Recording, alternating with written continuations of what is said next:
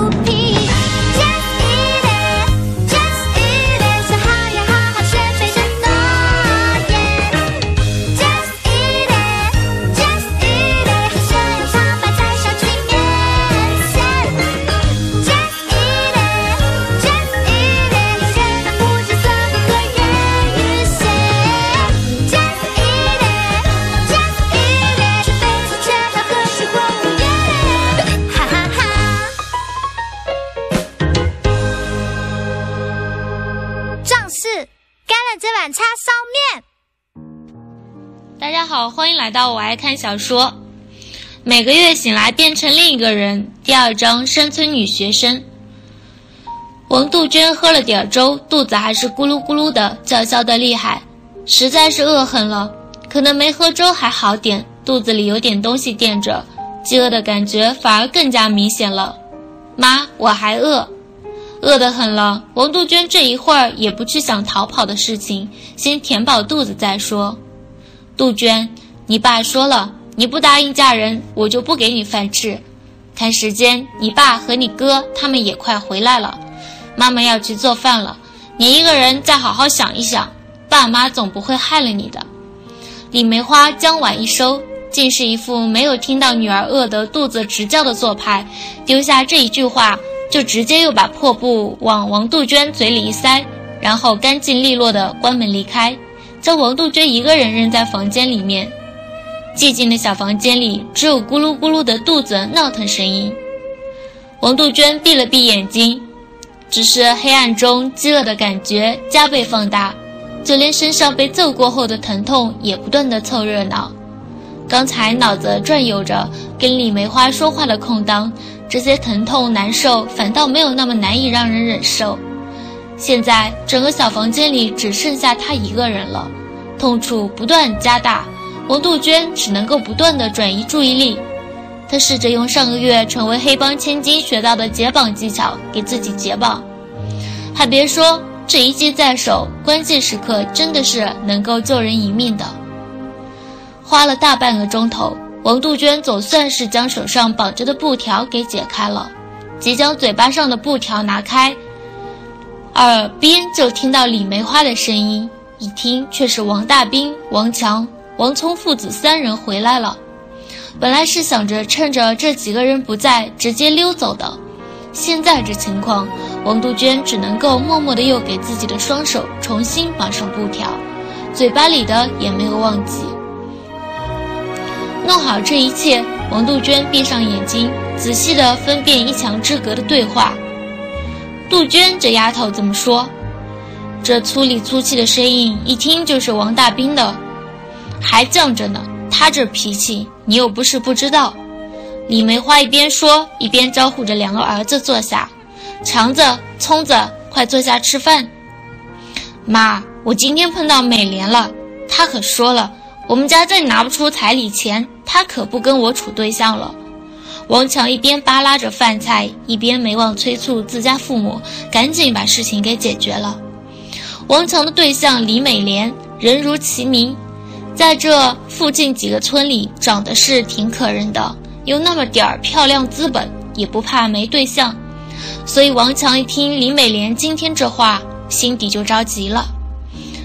好了好了，杜鹃肚子饿成那样，熬不了几天就会答应的。杜鹃一答应，我们就先找李大胜把彩礼钱先拿了。你们可得快点儿。知道了，不会让你娶不到媳妇的。王杜鹃听着外面一家四口的讨论声。因为并不是真正的王杜鹃，倒并没有什么伤感的，只是一股被遗弃的悲凉感，却还是漫过到四肢百骸。王杜鹃知道这是藏在身体里某处的原主人的情绪，想了想，他还是安慰道：“您放心吧，我会逃出去的，不会让你就这么嫁给个大叔。你现在读高三，马上明年高考就能够上大学了，上了大学后。”到外面世界多看看，等将来你出息了，你爸妈就会知道现在的行为犯了多么大的错误。等到那潮水一般的悲伤慢慢退去，王杜鹃鼻尖闻着从外面传来的饭菜香味，索性饿过头，肚子已经不再夸张的叫个不停。他想了想，干脆先睡一觉，睡饱了晚上才有力气跑路。这一睡就睡到了晚上。王杜鹃醒来后，静静的在床上躺了大半个钟头，确定了这家里的其他人都睡着后，王杜鹃这才给自己解绑，小心翼翼地下了床，准备打开房门，才发现门被外面锁住了，此路不通。王杜鹃将目标瞄准了房间内的窗户，只是这窗户有点小，而且也是关起来的，打开窗户可能会弄出些动静来。本来王杜鹃是想着静悄悄地摸出去，到厨房找点吃的再走。现在这情况只能够拼一拼了。特别小心地、慢慢地移动着窗户，王杜鹃一边放缓自己的呼吸，一边注意听着隔壁的动静。突然，嘎吱一声，在静谧的房间中显得有些刺耳。王杜鹃吓得赶紧停了动作，幸好隔壁并没有什么动静。继续小心地推开窗户，王杜鹃也顾不了许多，直接就将自己缩成一团，穿过窗户就出了房间。王杜鹃的房间对着家里后院的门，厨房却是在前门的方位。为了安全起见，王杜鹃没有再折回前门，直接翻墙，跳出后门院子的矮墙，辨认了一下方向，就着月色一路狂奔。王杜鹃跑了大半个小时后，肚子饿得厉害，甚至胃都有些抽疼了，不得不停下脚步，在半山腰停了下来。王杜鹃这一坐，倒是认出来旁边地里的就是地瓜。这月份地瓜刚好也熟了，坐了会儿，恢复了点力气，他就去田里挖了点地瓜出来，挖了三个抱在怀里，想着再走个十分钟就是小溪。抱着地瓜走到小溪边，把地瓜表面的泥土给洗干净了，也顾不得许多，直接带皮咬了几口。清甜干脆的地瓜，咬起来真是好吃的不得了。要不是赶路要紧，王杜鹃想着自己现在这身无分文的状况，还真想回过头再跑去挖几个带在身边，方便路上吃。坑了一个地瓜，将剩下两个直接拿在手上。王杜鹃赶紧趁着天色还没亮，继续赶路。只是路过一个山头，刚要再爬过另一个山丘时，就看月光。王杜鹃分明看到了身体盘绕着的一条小蛇，就这么盘在山脚下，把她吓了一跳，拔腿就跑。好不容易恢复了平静的心情，却是觉得这阴森森的山路怎么着怎么诡异。王杜鹃的意识中最害怕这些软体生物。山脚下这么一下，才想起来，在原来的王杜鹃记忆中，蛇有时候还是家里加餐的好东西。甚至原本的王杜鹃还抓过蛇，也自己亲自烧过蛇肉。这些记忆的复苏，却是让现在的王杜鹃越来害怕。只能说，有些记忆的传递，并不会将那些无谓的熟悉也同样传递过去。该怕的还是会怕的。不过也多亏了这么一下。想着早点离开这山路十八弯的王杜鹃，倒是加快了脚步，顺利的赶在天亮前出了这连绵的山路，赶到了下面的集镇。